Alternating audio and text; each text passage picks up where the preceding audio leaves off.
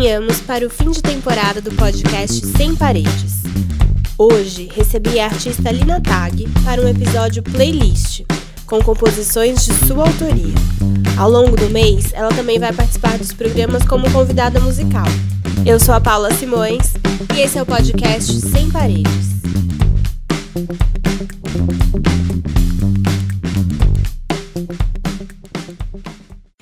Começando mais um podcast Sem Paredes, hoje com a participação da Lina Tag na nossa sessão playlist. Voltamos com a sessão playlist.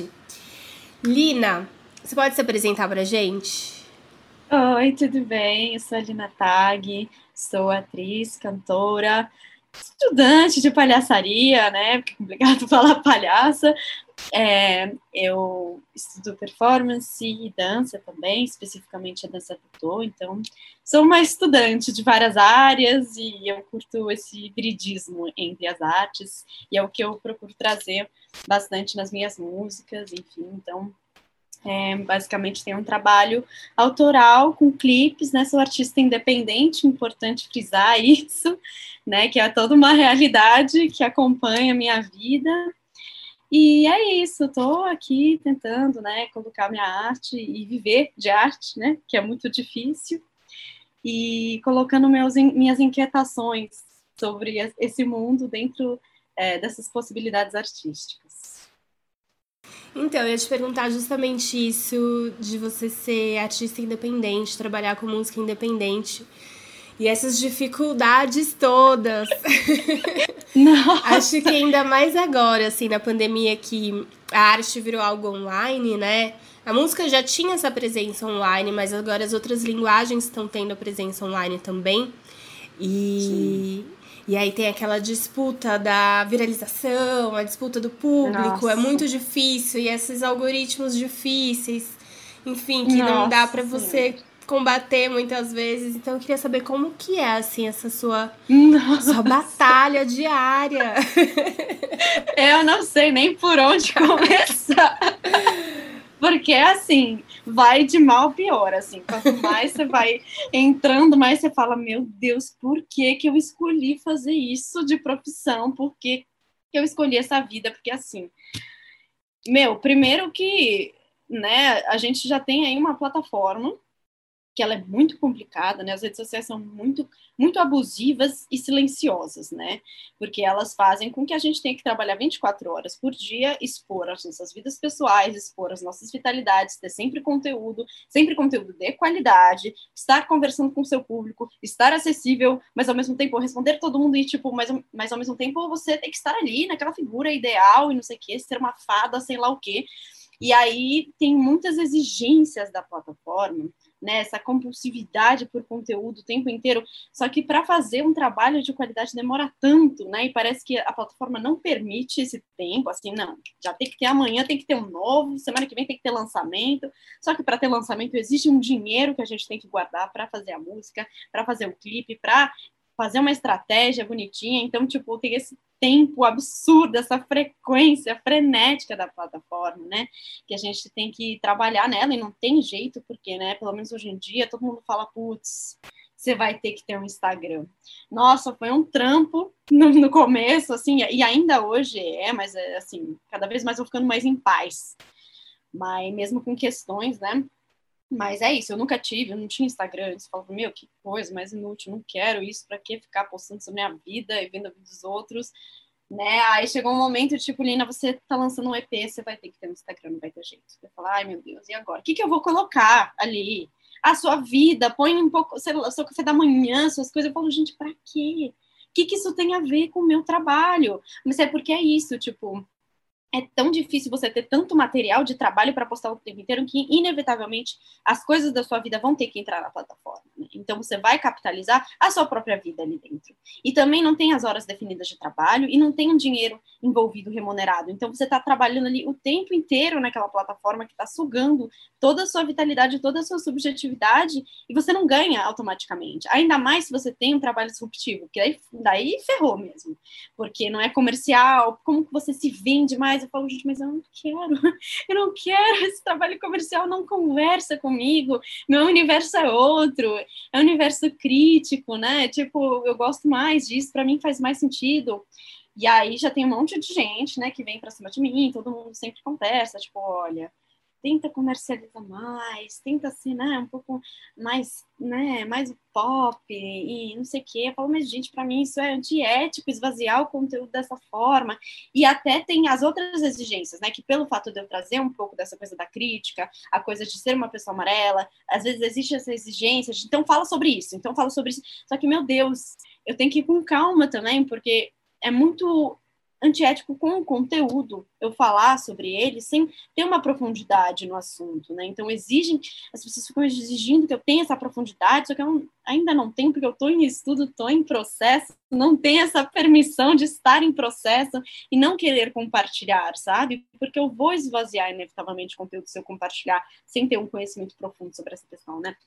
Então fica nessa, assim, e agora? Eu vou, vou me comercializar e fazer um conteúdo completamente vazio, ou vou tentar né, trazer um conteúdo um pouco mais denso né, das coisas que eu estudo, mas ao mesmo tempo sem uma responsabilidade total daquilo. Então é um, né, um balanço assim, que tem que ir fazendo ao mesmo tempo os números são exigência, né? De cadê os números? Por que, que o Spotify está entrando menos é, esse mês? Cadê? Olha aqui os royalties, não sei o quê. Então tem toda uma coisa, né? Do, tipo, ao mesmo tempo, cadê o conteúdo artístico que tem que ter? Que é o que eu mais gosto. Mas assim, para fazer um negócio artístico, por exemplo, um vídeo que a gente lançou no IGTV, demorou um mês de imersão no trabalho. Vamos ver como que a gente vai fazer isso direito, com o hibridismo de todas as artes, como que a gente vai trabalhar a voz, a interpretação, a dança dentro disso, como que a gente vai fazer um jogo dentro dessa própria, própria plataforma, né, nesse, é, a linguagem né, do IGTV, a linguagem não é uma mesma linguagem de um palco, por exemplo, então todo um estudo que a gente tem que fazer, que um mês a gente faz, legal, a gente lança,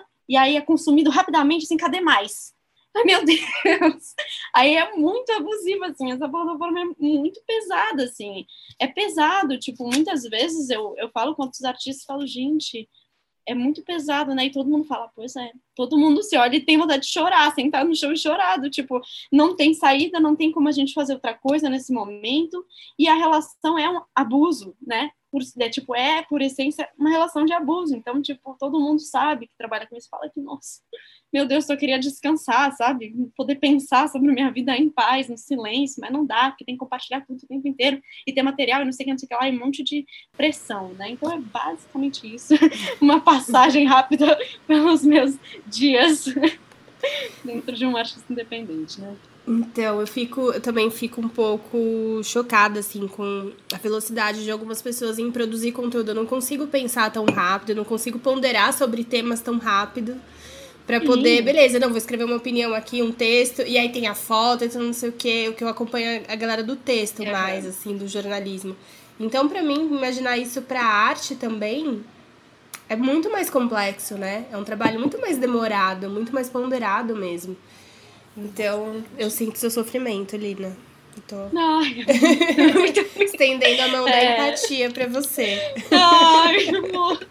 Tamo juntas. Mas o grande segredo que eu aprendi das redes sociais é que você tem que fazer stories parecendo que está ocupada. Então, assim, ou você faz a sua maquiagem, faz um story conversando algo super sério com a galera, ou você vai beber uma água e faz um story indo até o armário para beber uma água. Eu fico chocada. Tá todo mundo ocupado e fazendo story, que loucura. É, então, nossa, essa coisa de stories pra mim é super complicada, assim, porque, tipo, meu, tem partes do processo que são partes que, tipo, não é o estúdio, não é a apresentação, não é o backstage do negócio da adrenalina. Tem partes que é, tipo, pura burocracia, escrever projeto, sentar a bunda, pesquisar, ler. Quem é que quer ver isso? Ninguém. Então é tipo essa parte que a gente tá aqui estressado, se descabelando, tipo, como é que a gente vai roteirizar esse clipe? O que isso quer dizer? Quais conceitos que a gente vai abordar? Tipo, essa parte, né? Tipo, é, a galera quer ver mais adrenalina, né? No, na, né, apresentação, no estúdio, tipo, estamos gravando, estamos fazendo, tarará. Mas para chegar nessas partes, nas apresentações, nas adrenalinas, nas coisas, precisa de um processo, né, muito grande, né, que não é, me parece que não é de interesse dos stories também. Tipo, as burocracias. Não, quero uma vida mais com adrenalina, quero que vocês tenham uma vida cheia de coisas intensas e tal, e viver, experimentar, né? Só que não é assim, né? Não é do nada que se, a gente experimenta levanta os projetos, né? Enfim, né? muitas coisas. Então, eu separei aqui algumas músicas para nossa pra gente começar a nossa sessão playlist, né? E aí eu separei músicas que tem vídeos que eu acho que é legal a galera de repente dar um pulo lá no YouTube. O link vai estar tá aqui embaixo nas informações para conhecer esse trabalho, escutar as músicas, ver os vídeos. Enfim, achei os vídeos muito legais, muito bem produzidos, bem feitos. E acho que a gente pode começar. Eu toco a música e depois a gente conversa um pouco. Pode ser? Então vamos começar aqui com a música amarela. Me desculpe atrapalhar o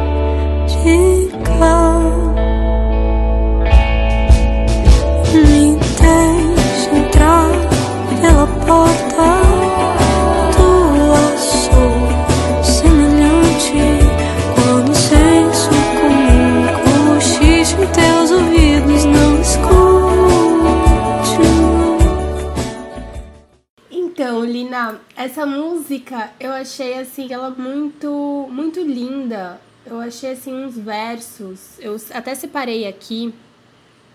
E é a terra que os meus olhos rasgou, ficou, ficou, guardo lembranças nas artérias. Entretanto, não define por completo. Então, assim, e tem mais, né? Eu vou ler a música inteira aqui no fim. Mas, mas eu queria saber um pouco como que foi a, a tua inspiração para escrever essa música, o teu processo. Nossa. Nossa, é complicado. Essa música é bem complicada, assim, porque ela é basicamente uma, um mergulho no meu processo de entendimento de que eu sou uma pessoa racializada, né? Que aqui é muito difícil, assim, que é tudo muito confuso, assim, principalmente, acho que para uma pessoa amarela, eu tava tipo, meu Deus, eu não sou branca, né? As pessoas às vezes me entendiam como branca, ou eu mesma sou branca, né, tal, mas as pessoas, parecia que eu não tinha os mesmos direitos de uma pessoa branca, direito aos espaços, tipo, eu não era branca, eu, sabe, eu me via muito diferente das minhas amigas brancas, por exemplo, falo, putz, tem coisa aí que eu falo, meu Deus, até com uma questão de, de de fenótipo, até uma questão cultural mesmo, né? Do estranhamento da, da cultura da minha família, sempre ser uma figura esquisita, com comidas esquisitas, jeitos esquisitos. Então eu falo, meu Deus. E aí ver outras pessoas que também eram amarelas e falar, putz, eu também passo por isso. Daí, putz, espera aí. Então, acho que não é uma coisa individual, acho que é um processo aí coletivo que a gente está vivendo, né? E aí, é, amarela foi tipo o dia em que ficou muito claro para mim, putz, eu sou uma pessoa racializada, né? Então, tipo, o que aconteceu, uh, para o gatilho, assim, o, a gota d'água para eu escrever essa música foi no processo de, enquanto atriz, né, eu sempre fui muito dedicada, sempre fiz, tipo, faculdade com cursos em volta, com métodos, técnicas, sempre estudei muito, né, realmente queria me dedicar a isso, que eu realmente gosto tal. E aí, eu fui me agenciar, né? E aí fecharam a porta na minha cara. Do tipo, não, você não, porque você não vende. Você oriental não vende. A gente não quer. falar, mas, mas, mas você não vai ver meu trabalho? Eu trouxe né, um pouco de vídeo, trouxe meu material, tudo que eu fiz até agora. Não, você não vende. Não sei o quê, a gente não quer, a gente não se interessa, a não ser que você faça plástica, a não ser que você tire essa sua sardinha da cara, porque me deixa confusa, e você emagreça, tipo, 10 quilos também, ou, tipo, né, esses olhos, aí confuso, porque seu olho é verde, então é esquisito, então, tipo, hum, eu não era o que, que esperavam de mim, tal, do meu corpo, e aí ofereceram, ah, você pode ficar aqui se você pagar uma taxa de dois mil reais por mês, assim, para compensar o fato de ter uma pessoa igual a você nessa agência, eu fiquei assim, meu Deus, tipo assim, tudo que eu estudei, tudo que eu, todo o esforço que eu fiz para, né, ter um trabalho legal, todo o esforço que eu fiz para trabalhar com isso e tal, isso não vai valer nada por causa da minha cara, né? Nada disso valeu nada, sabe? Tipo, tudo que eu fiz, né? Tudo que eu trabalhei, assim, meio que não tem nenhum valor por conta da minha cara, por conta do meu fenótipo, por conta de como meu corpo é lido e o que esperam dele, né? Então, veio nesse momento, assim, de meu Deus, isso está muito grave, assim, né? Realmente acontece alguma coisa. E aí é um mergulho nesse universo, e, tipo, eu comecei a pesquisar sobre, uh, tanto na minha família, e observar algumas coisas, e anotar, quanto em textos, em amigas amarelas, aí comecei a achar muita gente, e tem muitas trocas interessantes no processo né, dessa música e tal. Eu comecei a descobrir esse universo que eu não conhecia né? Que era um universo da discussão racial amarela, que de alguma forma acho que ele ainda é novo, né? Mas que já tinha uns materiais que me que me confortavam muito, do tipo, meu Deus, tem nome para tudo que eu senti, tem nome para tudo que eu vivi, não foi pessoal, não foi uma perseguição, tipo uma coisa, tipo, um karma de alguma coisa.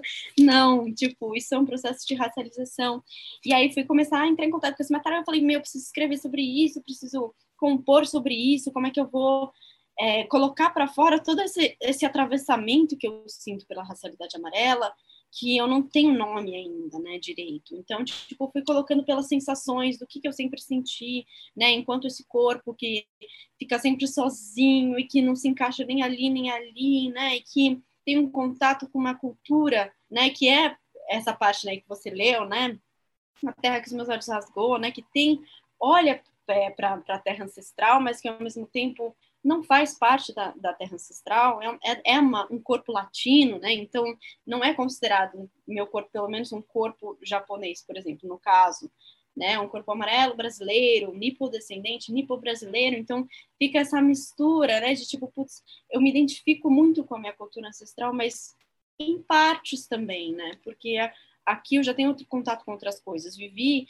com outras coisas, com arroz e feijão, né, que eu coloquei bastante no clipe, a cena do banquete, né, tem o arroz, feijão, essa coisa que se mistura aqui, né?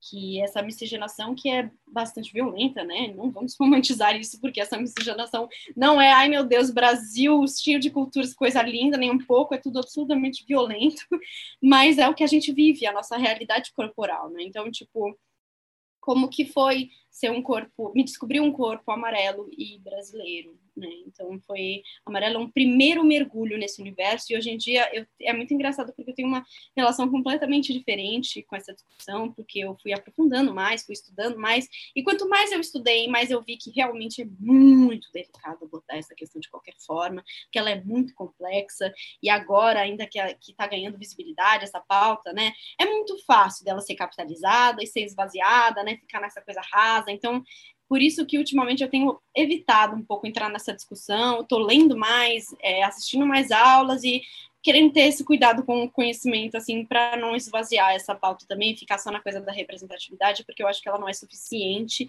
né? A gente precisa olhar para um capitalismo, para todo um sistema responsável por toda essa produção, né? Então, tipo, realmente estou tentando ter esses cuidados, assim, ultimamente, por isso que Estou falando um pouco menos no Instagram sobre isso, mas amarelo é um primeiro mergulho, um, res, um alívio de saber que que não é só comigo e que é todo um processo de racialização e que finalmente as minhas as coisas que eu sofri têm nome, sabe? Então esse é amarela basicamente. e umas trocas muito interessantes no clipe, nossa senhora, convidar um monte de mulher amarela, né, da gente discutir, trocar vivência, trocar experiência, montar junto esse clipe, né, numa construção coletiva, um dia super gostoso, né? É muito bom é, ver outras pessoas compartilhando experiências é, com as quais você se conecta também. Então, realmente, esse clipe tem essa coisa do processo coletivo, né? Mulheres amarelas editando, mulheres amarelas é, em cena, mulheres amarelas dando opinião, trazendo coisa, é, filmando. Então, todo um processo que realmente veio dessa troca mesmo, por essência.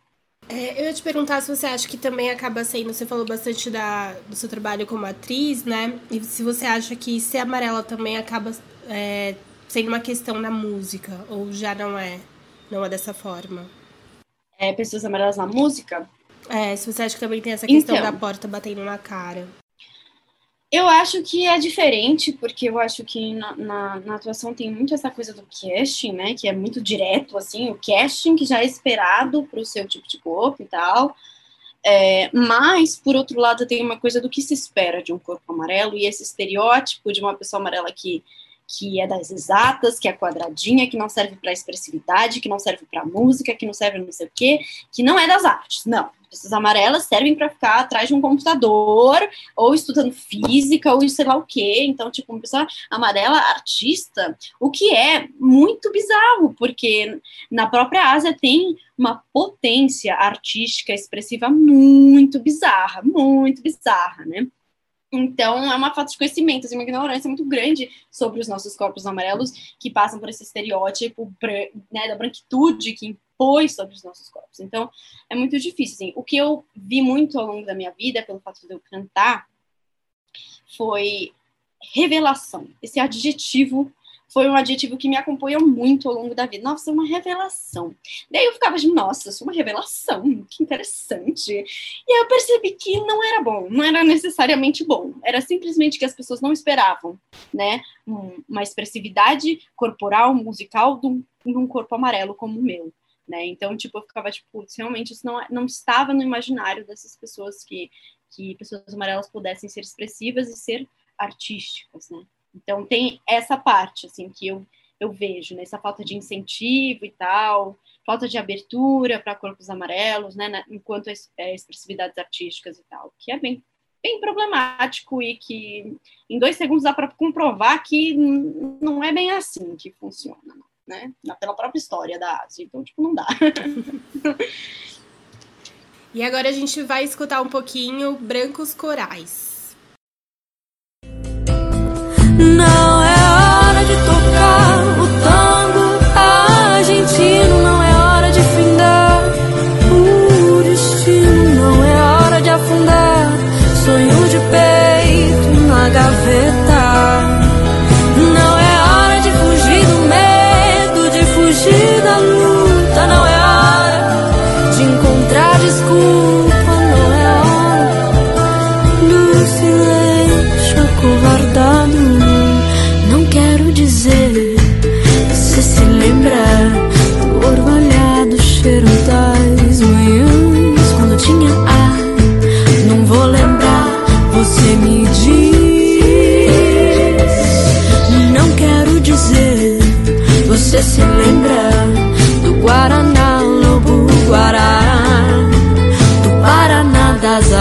Se lembrar, não vou dizer.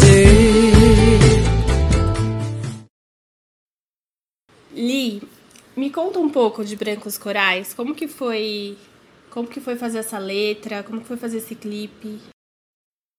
Nossa, Brancos Corais é uma música, eu acho que de alguma forma é uma música que me atravessa muito, assim, é, é talvez a música que eu, que eu mais gosto, assim, é muito interessante, assim, acho que ela ficou muito coerente, assim, com tudo que eu acredito, e ela vai trazer essa questão de que nós estamos num colapso ambiental, isso é concreto, isso é real, não tem como mentir ou fugir disso, e que ele vem de, de um sistema né, capitalista que é voraz, né, que está extinguindo a natureza, os povos originários, e a nossa noção está desconectando a gente da, da realidade, está fazendo parecer que a gente não é parte da natureza, que a natureza é algo à parte, e que o ser humano é o centro, essa ideia bem iluminista, racional, que o ser humano é uma figura racional, o ser humano é fora da natureza, fora de tudo. Aham, uhum, né, tá bom. Né? Não, não é, no caso, né? A natureza é absolutamente tudo que nos circunda, nos, nos nossos alimentos, até o que a gente compra, até a, o material do capitalismo vem da natureza, né? Então, tipo, para além disso também, as nossas intuições, nossas percepções são partes né, do ser humano, então, consequentemente, são partes da natureza também, porque a gente é parte da natureza. O ser humano vem da natureza, não é superior, não é uma figura à parte, nem um pouco, inclusive. Então, tem essa arrogância, né? Traz essa arrogância do ser humano e que chegou a esse ponto que a gente está vendo hoje de um colapso ambiental. E se a gente não mudar de sistema, porque o sistema capitalista não vai permitir, né? Tipo, ah, então vamos olhar para isso. Não, enquanto não extinguir o sistema capitalista, não vai ir para frente. Então, olhar para esse, para essa raiz desse problema. Não dá para ter mais sistema capitalista, porque a gente está em colapso e a gente já viu que não dá, que os recursos estão acabando né? Os animais estão morrendo, as, é, as, vegetais estão morrendo, as pessoas, povos originários estão morrendo e a gente está perdendo a sensibilidade das coisas. Eu sinto que por isso que a imagem do coral para mim é forte, né? Porque quando o coral morre, né? O coral que é todo neon colorido, cheio de expressividade, ele fica branco, né? Vira uma carcaça branca. E eu sinto que é, é, é isso que está acontecendo no geral. Tá tem a morte ao nosso redor em todos os aspectos possíveis, inclusive a nossa própria morte, a nossa própria extinção, a, a extinção das nossas percepções, nossas sensibilidades, né? Inclusive as coisas literais, né? O meio ambiente inteiro derretendo, né? Na nossa frente e a gente está ali vivendo como se fossem carcaças, né? Carcaças brancas sem vida, né? Vendo tudo isso perder a cor, perder a vida, perder tudo, né? Então a gente está adormecido e desconectado da nossa realidade, e aí que vem Brancos Corais, né? nessa ideia né, do refrão, por exemplo, de não é hora da gente né, ficar é, negligenciando essa realidade ou fingir que nada disso está acontecendo, né? Uma, uma alusão ao pneumotórax, ao poema, né? De não era de tocar o tango argentino, né? E simplesmente desistir vamos só curtir, assim, porque não dá mais. Não, é agora ou nunca que a gente vai ter que mudar de sistema, porque a gente está morrendo, no caso. Estamos é, extinguindo a vida nesse planeta. E nós fazemos parte dela, inclusive, né? Então, é realmente esse oi, vamos acordar, cara, porque não tem esse tempo. Não tem esse tempo, sabe? É, é literalmente uma questão de vida ou morte. Então, é, é, esse que é Brancos Corais traz, ainda nessa, nesse jogo, né, toda na melodia, eu penso muito em melodia e letra juntos, assim, né, não é, é uma, uma melodia avulsa para depois uma letra né, elaborada, toda a, a letra e os instrumentos de Brancos Corais são escolhidos também para dar esse jogo de, ah, vamos lá, de uma força, né, vamos aí, vamos aí, que ainda tem muito chão e a gente tem que fazer isso agora, não tem outro tempo para isso, não. Então é isso, basicamente. Eu acho interessante para a gente puxar essa conversa do colapso ambiental. Eu já vou colocar aqui a lista da humanidade, porque eu acho que é um outro colapso também, né? E aí a gente conversa um pouquinho sobre ela.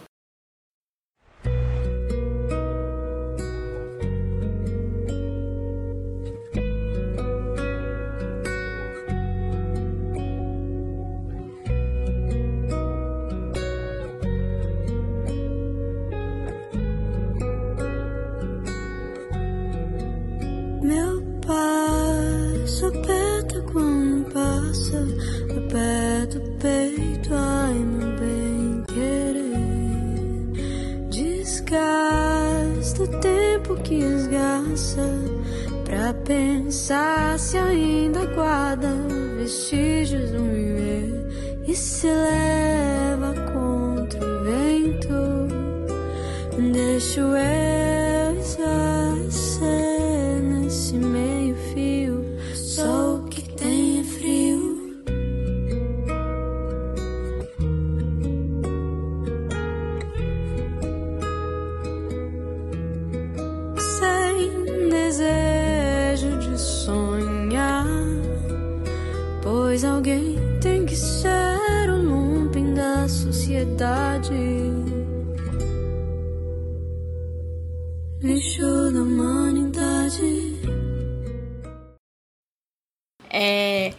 então, porque na Brancos Corais você fala desse colapso ambiental. E aí na lixo da humanidade acaba sendo sobre um colapso social, né? Um colapso humano. Uhum. Como é que foi esse esse processo e por que, que é tão importante para você ter as suas músicas como uma denúncia mesmo, né? Como uma uhum. forma de se posicionar politicamente. Uhum. Sim. Bom, a Lista da Humanidade traz essa questão de da marginalização das pessoas, né? Como que pode existir a situação de rua em 2021? As pessoas estão vivendo em situação de rua e a estatística continua cada dia não é tipo, ah, não, porque agora a gente está tentando, né, conter as coisas e está melhorando. Não está melhorando. Nesse sistema que a gente vive, ele acaba sendo responsável, favorável né, à marginalização de certos setores da, da, sociedade. Então, quem são essas pessoas que estão na rua? São LGBTs, são pessoas negras, pessoas neuroatípicas, né? Essas normatividades são tão violentas e exigidas pelo capitalismo que os corpos que não servem para o capitalismo, para a normatividade, vão sendo deixados de lado, né? Que insistência normativa é essa? Que tem como consequência a marginalização das próprias vidas, né? Que direito que é esse do Estado que acha que algumas pessoas podem se agarrar à vida com todos os recursos possíveis, mais tecnológicos, enquanto outros são simplesmente deixados para morrer, né? Negligenciados, higienizados, né? Então, tipo, que direito, que Estado é esse? Que, que, é isso, né? O que está acontecendo? E que direito que ele acha que ele tem sobre a vida das pessoas, né? Então, tipo, essa música, ela veio numa situação que aconteceu comigo, estava na Avenida Paulista, estava lá vivendo minha vida e tal, fui abordada por uma, por uma mulher em situação de rua, trans, que ela simplesmente chegou para mim e falou: Moça, você pode, por favor, comprar um sabonete para mim? Porque, tipo, eu, eu não consigo, eu tenho dinheiro, tá aqui, cinco reais, pode comprar qualquer sabonete, mas é que eu não consigo entrar na farmácia porque eu sou lixo. Então, eles não me deixam entrar na farmácia. Aí eu fiquei assim, nossa, como assim? Eu sou lixo. Tipo, a insistência né, da sociedade é tão grande, a marginalização é tão grande que a própria pessoa começar a tomar isso como verdade e viver numa realidade como se fosse nada, sabe? Como se não fosse um ser humano ali e não conseguir entrar numa farmácia, mesmo tendo o dinheiro, né? Porque o que, que, é isso, sabe? O que está acontecendo, sabe? Isso também é um outro olhar, tipo, meu Deus, isso não tem mais condição disso acontecer, como assim? Como, como que isso pode ser permitido, sabe? E, enfim, além das pessoas, né, em situação de rua, tem a questão trans em situação de rua, né, que já vira uma outra questão e que, meu Deus, é muito grave, assim, das, é, do núcleo familiar ser tão tóxico e tão violento que a rua é uma melhor opção, né, que um albergue violento, que é, é, completamente transfóbico, né, que, por exemplo, não deixa é, mulheres trans estarem em albergues femininos, por exemplo, então elas têm, têm que ser suscetíveis a estupros, a situações horríveis e desconfortáveis ali dentro, isso ser mais confortável do que um núcleo familiar, o que, que é isso? Sabe? E essa família, a ideia de família tradicional é tão tóxica, essas normatividades são tão problemáticas que elas marginalizam as próprias vidas, sabe? Tipo, a própria vida, a própria existência. Então, é um olhar para isso também, né? Que vem também desse sistema capitalista, dessa lógica, né? E né, que sempre vai marginalizar alguém, deixar alguém de fora, né? Alguém de lado. Então, é um outro olhar para isso que também é urgente, né? Como que, como, né? Como, que direito é esse, né? De tirar a vida das pessoas e mais do que tirar é tipo deixar pessoas para morrer, né?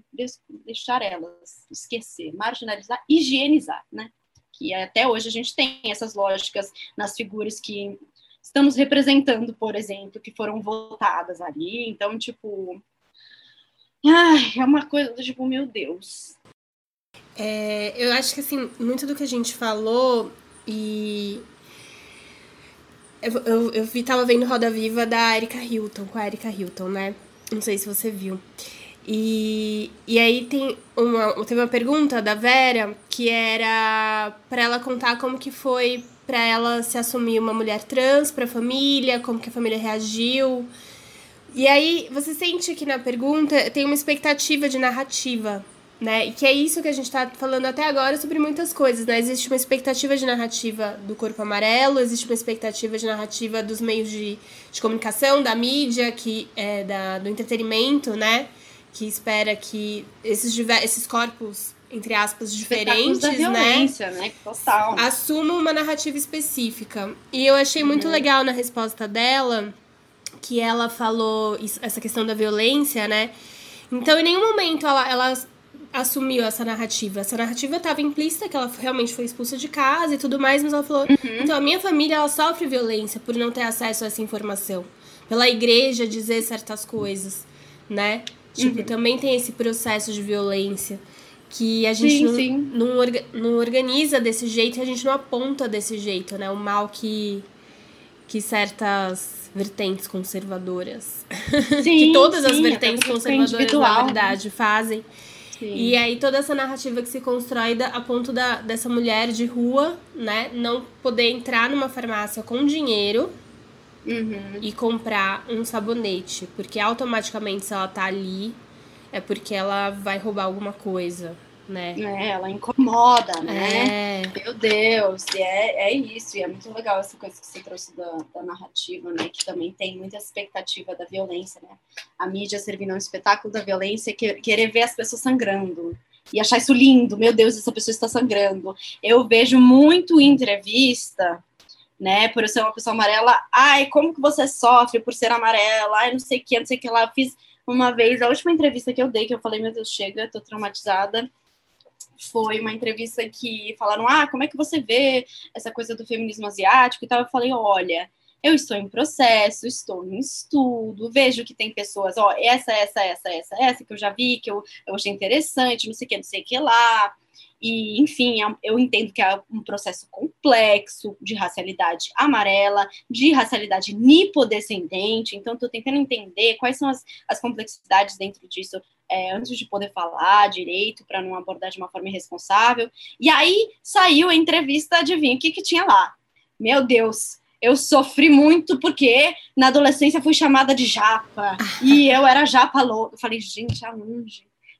Tudo isso deletado, todas as considerações de complexidade que eu fiz, tudo deletado, as relações de coletividade que eu estava tentando trazer, tudo deletado, é tipo, ah, eu sofro e eu vejo o feminismo asiático assim, e não sei o quê, essa coisa tanto da, da figura, né, da figura é, de, de um porta-voz que toma pauta, né, de forma individual, e eu vejo assim, que eu não coloquei em nenhum momento, mas que saiu ali, eu falei, meu Deus, né? E aí também tem essa coisa do sofrimento, como eu sofro porque eu sou amarela, e essa coisa que fica ali, que não movimenta, fica só no sofrimento, e ai meu Deus, todo mundo chorando na plateia, que lindo, ela sofrendo, entendeu? Então é esse esse sangue, parece um sanguessuga, assim, querendo sugar as dores, assim, vampirizando, o capitalismo vampiriza as nossas dores, das dores das pessoas com recortes, né? Então, tipo, também tomar cuidado com esses, com esses discursos é muito importante, assim, porque isso é capitalizado, né? E serve ao espetáculo da violência. Então, não serve de nada, desmobiliza, inclusive. E eu acho que antes de eu. Acho que a gente pode conversar um pouco sobre a nossa última música da sessão playlist. Eu tô adorando essa conversa. Queria que fosse cinco horas é, de programa. Analisar cada música gravada da vida, seu diário de escritas. tá muito. Mas por enquanto vamos só ficar com os clipes. É. Uhum. E aí eu queria, pra gente falar, a gente conversa um pouco e depois eu coloco a música pra gente fechar nessa vibe musical uhum. gostosa que tá o programa. Sobre Estrada do Limbo. Como que uhum. foi Estrada do Limbo? Bom, Estrada do Limbo foi interessante o processo dela, porque ela foi a música mais rápida que eu já escrevi. Assim, é, e eu escrevi em uma noite. Eu, já, a gente vai entrar nisso provavelmente mais para frente, mas meu horário de composição é à noite, é madrugada. Assim, é, né, ali, um momento de introspecção, né? E foi uma música que eu escrevi assim de madrugada, e, e quando eu acordei, ela estava pronta. Eu falei, meu Deus, eu escrevi uma música que eu nem lembrava. Assim. E aí já fui pro estúdio, vamos lá, vamos gravar que já tem ela pronta. E Estrada do Limbo ela vai trazer um pouco a coisa desse sistema que controla os corpos, né? Todo esse sistema que você nasce aqui e já tem um monte de, de imposição sobre o seu corpo. Você é um bebê, você não sabe nem quem você é, o que, que você está fazendo ali. Aí já tem um monte de nome, imposição de gênero, imposição do que, que você é, o que, que você vai ser, um monte de leitura sobre o seu corpo antes mesmo de você se entender como gente, né? Então, a Estrada do Limbo traz uh, esse corpo, que no, no, caso meu corpo amarelo, que nesse sistema cisgênero é lido como mulher, né, e essa imposição, né, de, desse gênero sobre o meu corpo, e que sempre foi, acho que um pouco delicado para mim, porque eu eu me identificava, mas mais ou menos, entendeu? Sempre, mas por que, que eu sou mulher? Por que, que eu tenho que me identificar com isso, né? Então, eu estava, quando eu escrevi, num momento de, hum, tá, então tá, então eles me leem como mulher, então beleza. Mas que sempre tinha alguma dúvida ali. Hoje em dia eu, eu tenho um processo diferente, assim, de gênero, de, de relação com isso, né? Mas nesse momento de estrado limpo, eu estava nessa confusão de, putz, isso foi imposto, assim, né? E com isso veio uma carga muito grande, porque a sociedade é patriarcal, né? Então, o que, que quer dizer né, ser lida como mulher numa sociedade patriarcal, né? Então, foi muito difícil, foi um, é um jogo dessas performatividades impostas sobre o meu corpo, com as quais eu não necessariamente me identifico, né? E essa tem uma coisa que sempre me pegou, que foi essa coisa do empoderamento, que é uma palavra que eu tenho muitas questões assim, com essa ideia do empoderamento, parece uma coisa completamente capitalizada, esquisita, né? Então, ai, mas você tem que se empoderar, você tem que ser, né, essa coisa do poder, pegar o poder para você. Eu fico tipo, mais gente, que empoderamento é esse? E quem é que será que vai realmente ser empoderado? É sempre um setor muito específico, né? Que vai ser bem empoderado, o resto não. Não é empoderamento geral, que não dá, não é possível. Mas é tipo um setor específico, né? E que acaba esquecendo todo o resto, né? E que às vezes é até tipo, ah, esse, esse, setor tá na moda, esse recorte aqui tá na moda, né? Então vamos pegar essa hashtag aqui que tá na moda e colocar ali, porque é empoderadas e tal. Mas me parece um jogo muito vazio, que não transforma absolutamente nada e sim faz concessões, assim, para desmobilizar, né, a gente, né? Então, tipo, que ideia esquisita é essa de empoderamento? Que eu não quero isso. Eu não quero ficar no topo de uma pirâmide. Eu quero que não exista nenhuma pirâmide, né? Porque para que alguém esteja ali empoderado lá em cima, lá no topo, meu Deus, eu cheguei. Nossa Senhora, cheguei lá. Alguém tem que estar tá embaixo, na base, sustentando aquela pessoa. Então, enquanto tiver essa lógica de pirâmide, lógica de capitalismo, não tem como, né, alguém não ficar embaixo. Então, assim, para que alguém suba, alguém tem que descer, alguém tem que estar tá ali sustentando aquela pessoa que está em cima. Então, para mim, foi, Estrada Lima essa coisa de essa ideia de empoderamento que não vai, não vai a lugar algum. Para mim, pelo menos, eu não acredito nisso. Eu acho que é uma, uma mudança de lógica uma transformação completa da realidade, que é a única coisa que vai funcionar, e não isso daí, essa coisa de tentar lutar por poder, né? Agora também com as lutas identitárias, né? Ficar nessa coisa da disputa pelo poder, pelo não sei o quê. Eu falo, gente, mas o bagulho acho que é um pouco mais embaixo, sabe? Eu sinto que o capitalismo ri muito da gente, tentando ser, ai, vamos agora conseguir o poder e tal. Eu falo, meu, a gente tem que explodir a pirâmide por completo, senão não vai dar, sabe? Vai, não, não vai transformar nada, vai mudar os nomes, né? Só. Então, é, Estrada do Limbo traz essa questão. Assim.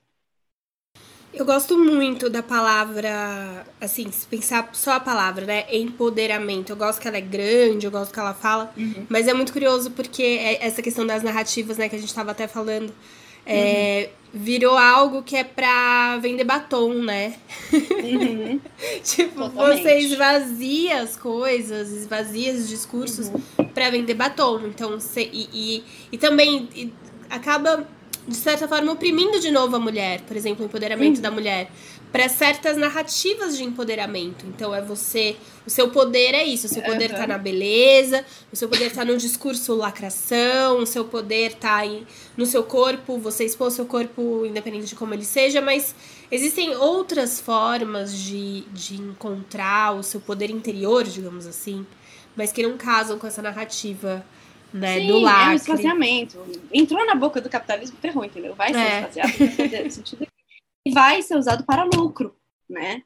Para lucro, para alguém chegar lá e lucrar, né? Ou para, né, alguma marca vender alguma coisa. Então, tipo, o que, que, é isso? Não é, sabe, é, é, é, muito essa coisa de desmobilizar a gente, porque com isso, né, as ah, viu, tem empoderamento, acabou, então então tá bom, chega. Então agora a gente vai ficar quieto, não reclamar, comprar as coisas e ficar aqui de boa e, e se submeter mais uma vez a esse sistema. Então, tipo, é, um, é uma, uma tentativa sagaz, né, do capitalismo, né, de fazer, olha, viu como tá contemplado, viu como tá ali, vocês pediram, vocês têm, né, em partes, totalmente esvaziado, totalmente, olha, ó, né, um cookie do capitalismo que não transforma nada, né? Convenhamos que não faz transformação nenhuma. Então, é pelo fim do capitalismo que chega, não dá.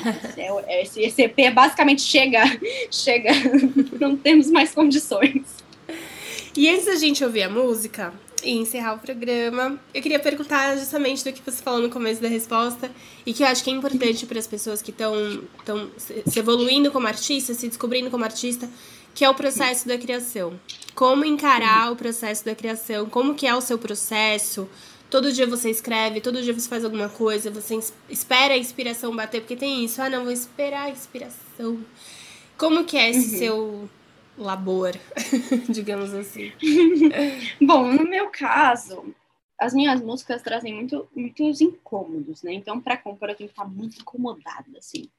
Não é tipo, nossa, estou apaixonada. Eu nunca, eu não consigo compor assim, nossa, estou apaixonada, vou compor. Não, não, não sai, não sei porquê, mas eu preciso estar extremamente incomodada com alguma coisa para falar, não consigo dormir se eu não colocar isso de alguma forma, porque tá me atravessando muito forte, assim, né? Tanto esse dia quanto é, que eu escrevi de humanidade, que eu comecei a escrever, né? Tipo, foi exatamente naquela noite que eu, que aquela mulher, Carol, né? Que é o nome dela, me abordou, né? Que eu falei, meu Deus, eu não consigo dormir, eu não consigo parar de pensar nisso e fica na minha cabeça e começa quase que me perturbar, assim, de uma forma que, tipo, eu não eu preciso colocar isso de alguma forma, né? E aí, sempre à noite, sempre à noite, no momento que eu tô sozinha, no momento que tá escuro, assim, que eu preciso estar num silêncio absoluto, né, para olhar para isso, né, e olhar para o que, que quais as uh, referências teóricas que eu vou ter que buscar ali, né, as discussões, as aulas, onde que eu vou abordar isso, como que eu vou abordar isso e que como que isso me atravessa pessoalmente, o que que está me batendo aqui dentro, né? Com, e quais as sensações que estão me atravessando. Eu sempre vou muito por essa coisa da sensação, né? Do tipo, aquela coisa do, do, do amarelo, por exemplo, bicho estranho, maré alta, né? Essa coisa de eu me sentir muito alheia, não se identificar com o meu redor, né? Não me identificar com nada tá perdida no meio de um nada, sozinha, assim, esse processo de racialidade amarela sempre foi, nossa, eu tô, eu me sinto sozinha e num lugar que eu não sei me locomover, assim. Então, foi começa justamente nesse mar ali, num bicho estranho, maré alta, né? Essa imagem que vem e aí que eu começo a embarcar nesse universo da, da sensorialidade da música, né? Então, é, começo a ir por aí, assim, da sensação e do, do que, que me atravessa dentro das músicas, né? E quais as referências que eu posso usar né, dentro das músicas que vão me ajudar e tal. Então, é uma pesquisa, assim, que é contínua, assim, eu escrevo essa música e eu passo muitas vezes, muitas vezes, muitas vezes, tanto a melodia quanto a própria música. Então, não é tipo. Estrado Limpo foi um caso à parte, assim, que uma noite já, tipo, tá tudo pronto. Porque, até porque ela era uma música fácil né? E ela é para ser a proposta dela é ser uma música simples, né, com acordes simples, é, que seja meio chiclete assim, para ser justamente essa coisa do empoderamento comercializado que vai, não sei o quê, e que fica na cabeça, e meu Deus, que resolvido, e mas que ao mesmo tempo é irônico, todo esse tempinho muito fácil é irônico. E Amarela, por exemplo, já é uma música bem complexa, com tempos complexos, com passos tortos, assim, tudo diferente. É, tortos não, né, com passos é, modificados, assim. Então, as pessoas têm muita dificuldade de, de tocar essa música quando vão me acompanhar, enfim, porque ela é realmente porque a questão é complexa, então não tem como ser uma música simples, né? Então, para mim, me bateu, né? Tipo, não precisa ter essa complexidade toda e, enfim. E aí é basicamente isso, é, é, melodia, eu começo sempre pela melodia, e aí com letras, melodia, letra, melodia, letra, e vai, uma coisa vai completando a outra, vai fluindo na outra, né? Então, é, meu processo criativo vai nesse sentido, assim, sempre à noite, e um pouquinho cada noite, quando eu começo, assim, não é todo dia que eu tenho, ah, não, esse é meu horário de composição, não, eu preciso estar num incômodo profundo, assim, quase perturbador, né, aquela coisa de, meu Deus, estou suando, não consigo parar de pensar nisso, não consigo parar de sentir isso, preciso colocar, aí eu, é como se fosse uma imersão, assim, então vou lá e até eu resolver essa música, pronto, então vamos gravar. E são isso, essas perturbações. As músicas são perturbações, assim, que me acompanham. Basicamente. Lina. A gente vai ter mais da Lina ao longo do mês, abrindo e fechando os programas como nossa convidada musical. e queria super agradecer por ter topado participar do programa de hoje, da nossa sessão playlist contar um pouco dos seus processos e também acompanhar a gente musicalmente aí ao longo do mês as, as próximas entrevistas. Super obrigada. Eu que agradeço. Muito obrigada. Muito gostoso. E agora a gente vai escutar finalmente a Estrada do Limbo, que a gente conversou tanto, ah! né?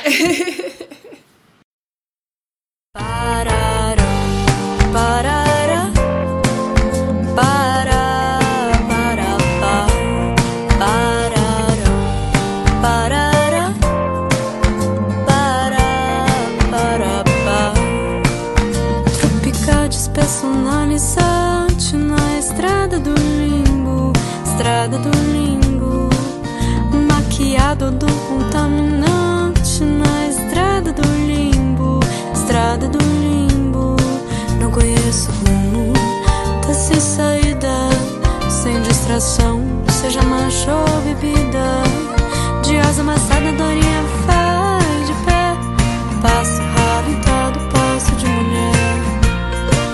De asa amassada, dorinha